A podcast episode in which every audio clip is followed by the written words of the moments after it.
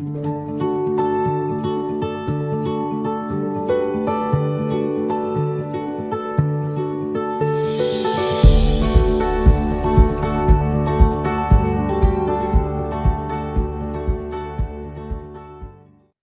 ¿qué tal amigos? Mi nombre es Xochitl López y esta es una entrega más de verdades que transforman un espacio para crecer. Es un espacio que Family Life Costa Rica ha creado para que tanto usted como yo podamos ir creciendo y aprendiendo sobre temas de importancia para la familia, para el matrimonio y para cada uno de nosotros también a nivel individual. En esta ocasión me corresponde compartir con ustedes el tema liderando nuestras emociones. Vaya tema, es un tema que en realidad es importantísimo y es súper interesante y para serles muy franca, a nivel personal, ha sido un reto en mi vida también, porque han habido momentos en los que no he logrado liderar bien mis emociones y han habido momentos en los que sí, y he tenido que ir aprendiendo al respecto. Pero lo primero que vamos a ver es qué es una emoción. Bueno, una emoción es una reacción. Es una reacción, una alteración del ánimo que se experimenta cuando se responde a un estímulo, sea externo o interno, porque también es estímulos internos. Muchas veces nos autocarboneamos y nuestras emociones entonces se vuelven locas. Deriva de la palabra emotio en latín, que significa movimiento o impulso. Y ya esto nos dice bastante, porque un movimiento o un impulso es algo que surge. No se piensa muchísimo, ¿verdad? No se piensa del todo en realidad, solo surge.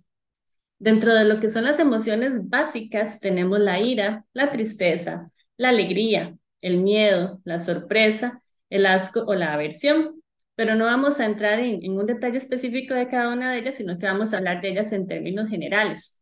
Y vamos a hablar de qué pasa cuando las emociones están fuera de control. Bueno, cuando las emociones están fuera de control, dañan, provocan problemas y dañan en varios sentidos. Dañan nuestra relación con Dios. Pueden dañar nuestra relación con Dios. ¿A cuánto nos ha pasado que cuando estamos muy tristes sentimos que no podemos acercarnos a Dios? O cuando estamos más bien demasiado felices, como en un momento de euforia, también nos sentimos que nos alejamos de Dios. ¿Qué hay de cuando estamos enojados por alguna situación? Bueno, ahí vemos que si no controlamos esas emociones en ese sentido, podemos ser dañados en nuestra relación con Dios. Dañan también nuestra relación con los demás. ¿Por qué? Porque en realidad cuando las emociones están fuera de control, nos dejamos llevar por un impulso y normalmente podemos cometer errores de los cuales luego nos arrepentimos. ¿Cuántos de nosotros no nos arrepentimos de algo que dijimos en un momento en que estábamos dominados por una, una emoción X, o cuántos no nos arrepentimos de algo que hicimos en un momento como esos. También las emociones pueden dañar nuestra relación con nosotros mismos. ¿Y cómo es eso? Bueno, es terrible porque en realidad cuando las emociones están fuera de control o no las hemos estado liderando bien, nos hacemos un gran daño. De hecho, no podemos dormir muchas veces, nos alimentamos mal, estamos, no queremos hacer ejercicio, no tenemos energía, nos hacemos un gran daño que se revela muchas veces en la parte física también y ahí nos damos cuenta.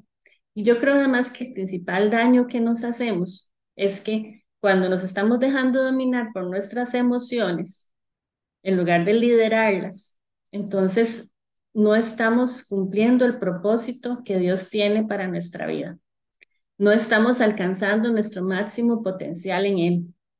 Porque entonces esa falta de liderazgo de nuestras emociones se convierte en un obstáculo para que podamos hacer las cosas que estamos llamados a hacer.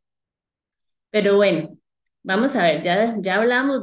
De, de lo que pueden causar y del daño que pueden hacer. Aquí es importante, por ejemplo, lo que dice Santiago 1 del 19 al 20, que dice, Recuerden esto, estimados hermanos, estén más dispuestos a escuchar que a hablar. No se enojen fácilmente. El que vive enojado no puede vivir como Dios manda. Ojo aquí, a veces estamos viviendo enojados. Nos estamos enojando demasiado, muy constantemente, todo nos enoja, bueno, esa emoción hay que liderarla, hay que ponerla bajo control. Y también es importante lo que dice Efesios 4:31. Dice, se ha quitado de vosotros toda amargura, todo enojo, toda ira, todo grito, toda maledicencia. Y Proverbios 17:22 nos dice algo muy interesante. Dice, el corazón alegre es buena medicina, pero el espíritu quebrantado seca los huesos. Ven qué interesante. La palabra de Dios aquí nos habla de las consecuencias que tienen nuestras emociones sobre nuestro físico. Nos habla de medicina y nos habla de secar los huesos. Esto quiere decir que si las emociones las tenemos descontroladas, podemos afectarnos también. De hecho, así sucede en la parte física. Pero bueno, el tema aquí es, es posible controlarlas, es posible liderar las emociones. Sí, es posible hacerlo. Y es que las emociones no son ni malas ni buenas. De hecho, las emociones han sido creadas por Dios. Dios nos ha creado a nosotros con emociones y tienen funciones en nuestras vidas, las cuales son muy importantes. El tema es, el problema es cuando están fuera de control.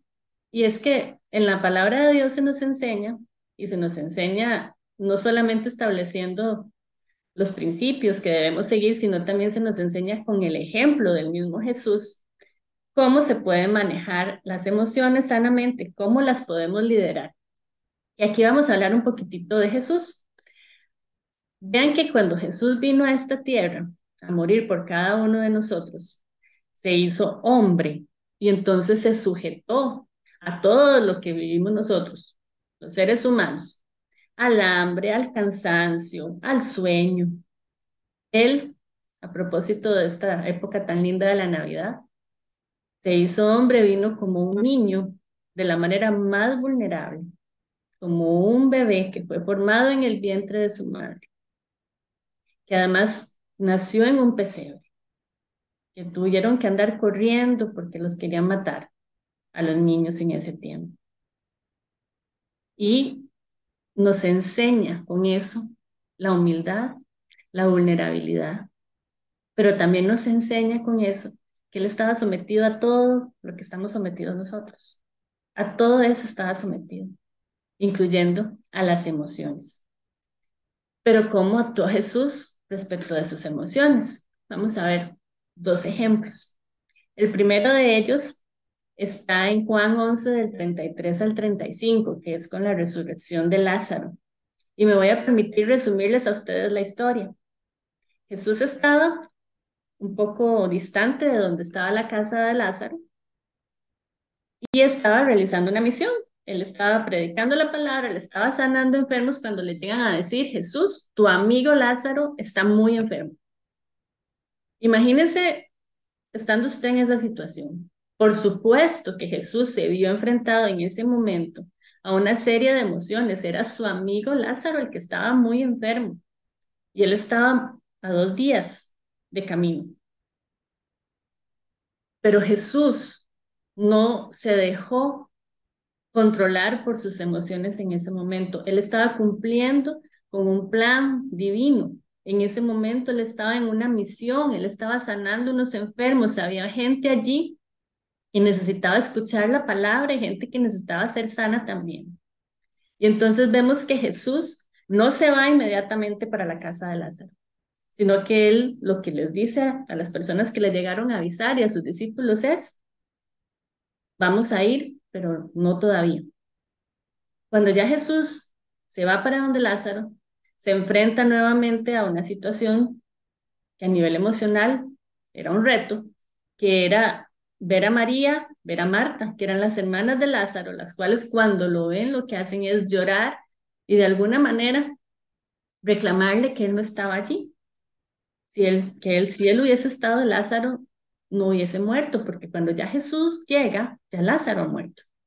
Y hay mucha gente llorando y, y está María y Marta en esa situación. Y dice la Biblia que cuando Jesús ve toda esta situación, Jesús se enoja y llora Vean aquí cómo podemos evidenciar las emociones de Jesús.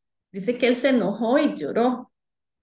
Pero inmediatamente después de que él se enoja y llora, va a donde está Lázaro y lo resucita.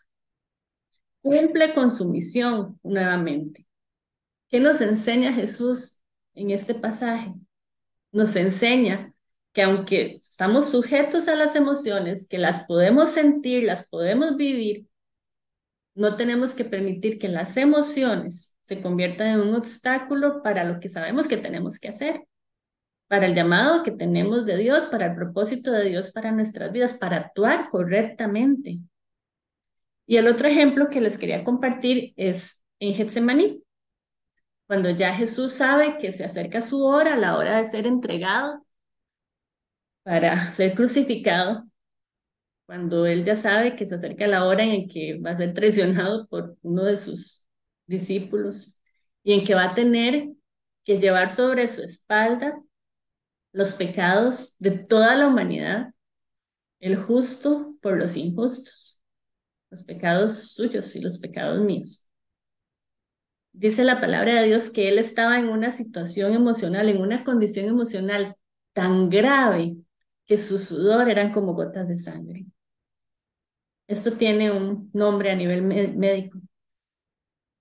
Y es cuando es demasiado el nivel de sufrimiento emocional que está teniendo una persona. Pero ¿qué hizo Jesús? Jesús lo que hizo fue orar y de hablar con el Padre en ese momento. Y sí, le dice, si es posible, pasa a mí esta copa, porque no era fácil, era muy duro. Y Jesús estaba sufriendo cualquier cantidad de, de emociones, tenía un cóctel de emociones ahí que uno ni siquiera se puede imaginar. Pero le dice, pero no se haga mi voluntad, sino la tuya. Y entonces vemos aquí a Jesús, a nuestro amado Jesús, dándonos ejemplo, y qué ejemplo, de cómo, aunque estaba en una situación emocional terrible, Él decidió, porque sabía cuál era el plan, porque sabía que era lo correcto, porque sabía que nosotros necesitábamos que Él muriera en esa cruz y llevara nuestros pecados para que pudiéramos ser salvos y pudiéramos acercarnos a Dios y porque nos amaba, nos ama con, de una manera que no podemos ni siquiera nosotros comprender. Él decide no hacerle caso a esas emociones, no dejarse dominar por ellas, sino cumplir con su propósito. Bendito Dios, cumplió con su propósito. Si no, quién sabe dónde estaríamos en este momento. Y bueno, la palabra de Dios también nos habla de algo muy, muy importante, que es lo que uno debe tener para poder liderar las emociones. Y que fue lo que Jesús mostró en cada uno de estos casos en los que yo ahora les comenté. Y es el dominio propio. Y nos habla del dominio propio como parte del fruto del Espíritu Santo. Y aquí quiero hacer una comparación porque me parece muy interesante que sea un parte del fruto del Espíritu Santo. Cuando usted y yo queremos obtener el fruto de una planta, tenemos que sembrar una semilla, darle un tiempito a la planta, cuidarla, cultivarla y después de ese proceso, entonces yo obtengo el fruto. Pasa exactamente lo mismo con el fruto del dominio propio. Cuando usted y yo aceptamos a Jesús en nuestro corazón y le pedimos que sea el Señor de nuestras vidas, estamos plantando esa semilla. Cuando usted y yo empezamos a cultivar nuestra relación con Dios, a aprender de su palabra, a conocerlo a Él más en oración, estamos cultivando esa plantita. Y en la medida en que vamos actuando más conforme Dios nos lo ha establecido y vamos conociéndolo más a Él y aprendiendo más de Él y sus promesas, en esa medida vamos a poder obtener ese fruto del Espíritu Santo. En Gálatas 5:22 dice, en cambio, el fruto del Espíritu es amor, alegría, paz, paciencia, amabilidad, bondad, fidelidad, humildad y dominio propio. Y en 2 de Timoteo 1.7 dice, porque no nos ha dado Dios espíritu de cobardía, sino de poder, de amor y de dominio propio. En estas dos partes de la Biblia se nos habla del dominio propio y se nos habla de que es algo que Dios nos da. Pero aquí es importante ver que es un proceso donde intervenimos tanto usted y yo como Dios. Usted y yo, con nuestro esfuerzo y nuestra disposición para buscarlo a Él, para aceptarlo, para aprender de Él, y Dios dándonos ese fruto del dominio propio, ayudándonos a poder liderar nuestras emociones sanamente. Y es que entre más conozcamos de Dios y de su plan para nuestras vidas, de su propósito para nosotros, de sus promesas, de sus mandamientos, entonces todo eso que nosotros vamos conociendo y que sabemos es lo que va a prevalecer y dominar sobre lo que sentimos. Y ya no vamos entonces a dejarnos llevar nuestras vidas por las emociones que son como una montaña rusa, sino que nuestra vida va a ser llevada y va a ser guiada por lo que ya hemos aprendido de Dios sobre lo que Él quiere para nosotros. Yo les puedo decir algo y es que cuando uno está cumpliendo el propósito de Dios para su vida, uno es pleno. Entonces, es la mejor condición del ser humano estar cumpliendo el propósito por el cual Dios lo tiene aquí. Y ahí es donde hay que poner atención. Cuando mis emociones están convirtiéndose en un obstáculo para que yo haga lo que sé que debo hacer y me comporte como me debo comportar, cumpla el propósito de Dios para mi vida, ahí tengo que hacer un freno, ahí tengo que poner las barbas en remojo y empezar a ver cómo puedo hacer crecer ese fruto del Espíritu Santo, del dominio propio en mi vida, para poder liderar sanamente mis emociones. Bueno amigos, yo podría seguir hablando del tema porque en realidad es un tema muy rico y muy extenso, pero ya el tiempo no nos da. Así es que les agradecemos muchísimo el habernos escuchado, el conectarse con nosotros. Les pedimos que puedan seguirnos en las diferentes redes sociales y recuerden que en Family Life los amamos y estamos muy agradecidos con Dios de poder trabajar por la familia, por el matrimonio y también para el crecimiento de cada uno de, de ustedes y de nosotros a nivel individual. Hasta la próxima entrega.